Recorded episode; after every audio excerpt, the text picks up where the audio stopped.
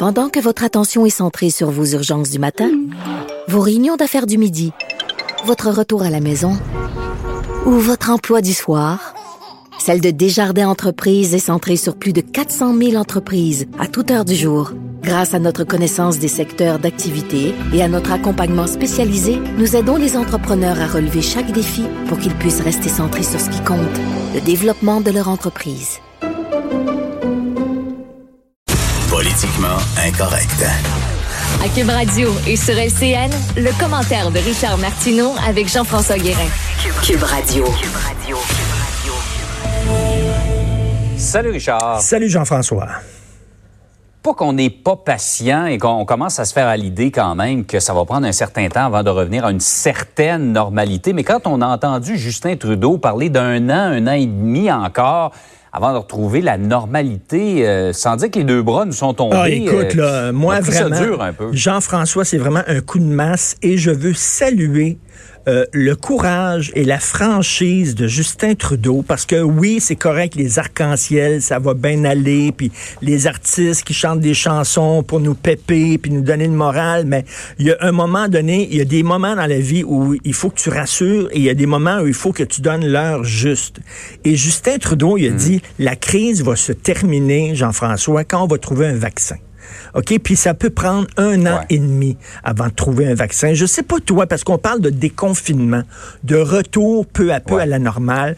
Mais moi, Jean-François, je sais pas toi ce que tu en penses, mais moi, là, je vais mettre le pied dans un resto, dans un bar ou dans une salle de spectacle le jour où je vais être, je vais être vacciné et les gens autour de moi vont être vaccinés.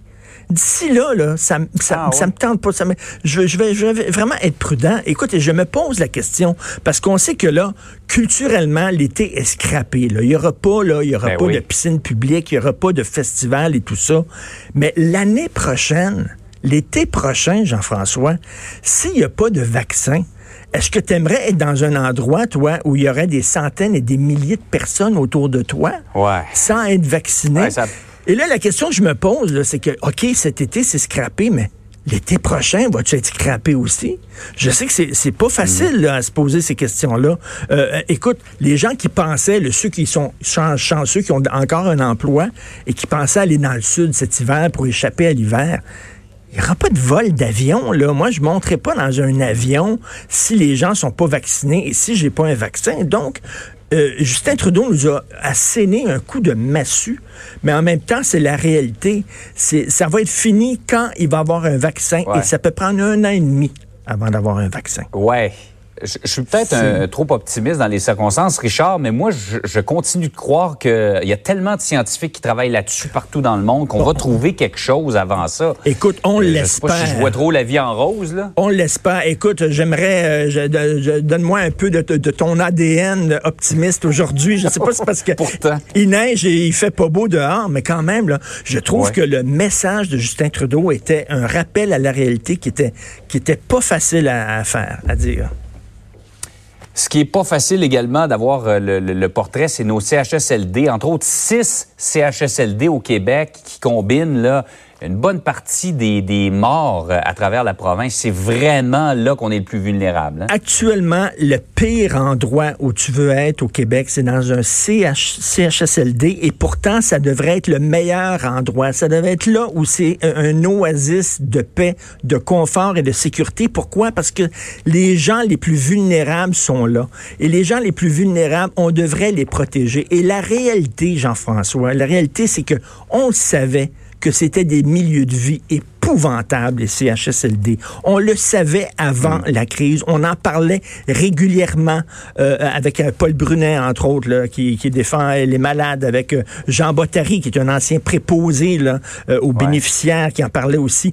On le savait, l'affaire des bains, là, une fois par semaine, le personnel qui manquait de personnel, qui était vraiment euh, à bout, qui était en train de péter aux frettes, qui était mal payé, les gens qui mettent les bouteilles d'alcool sur les, sur les étagères à la rien contre eux, ils font une super bonne job, mais ils sont plus payés que des gens qui, je suis désolé, mais torchait le derrière des malades et des vieux et tout ça.